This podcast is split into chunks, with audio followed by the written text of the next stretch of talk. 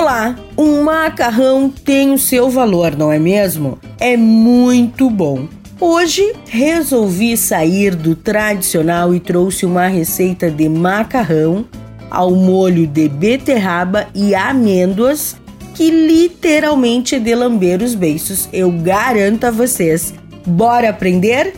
230 gramas de espaguete, 3 beterrabas, 5 dentes de alho, meia xícara de amêndoas torradas, suco e raspas de um limão siciliano, meia xícara de queijo parmesão, meia xícara de azeite de oliva, duas colheres de sopa de manteiga, uma cebola cortada grosseiramente, azeite de oliva, sal e pimenta a gosto. O modo de preparo: higienize as beterrabas, remova as folhas e reserve, pois vamos utilizar logo mais. Prepare uma assadeira com papel alumínio, coloque as beterrabas em uma folha de papel alumínio, regue com azeite de oliva, tempere com sal e pimenta.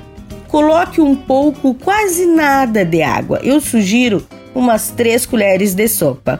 Feche o papel alumínio de modo que embale totalmente as beterrabas e leve ao forno em temperatura de 180 graus por 30 a 40 minutos, até que elas estejam bem macias, mas sem despedaçar. Deixe esfriar um pouco e retire a pele das beterrabas. Coloque as beterrabas em um processador ou no liquidificador, bata até que fiquem uniformes.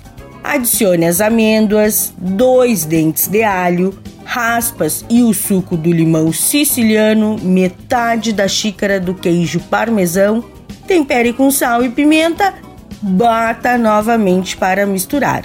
Cozinhe o espaguete de acordo com as instruções do pacote. Reserve uma xícara da água usada para cozinhar antes de escorrer o espaguete, ok?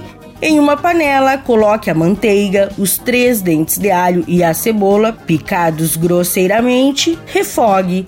Pique as folhas e os talos da beterraba e adicione na panela. Cozinhe até que murche. Então, acrescente o molho da beterraba, o macarrão e a água do macarrão, se necessário. Mexa até que ele esteja todo coberto.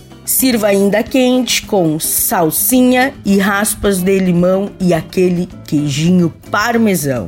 É ou não é de lamber os beiços essa receita? Dica da Zana: a beterraba pode ser substituída por cenoura, um queijo gorgonzola também cai muito bem com esta receita. E não se esqueça, se você perdeu esta ou qualquer outra, acesse o blog do Cozinha Viva, que está lá no portal Leovê.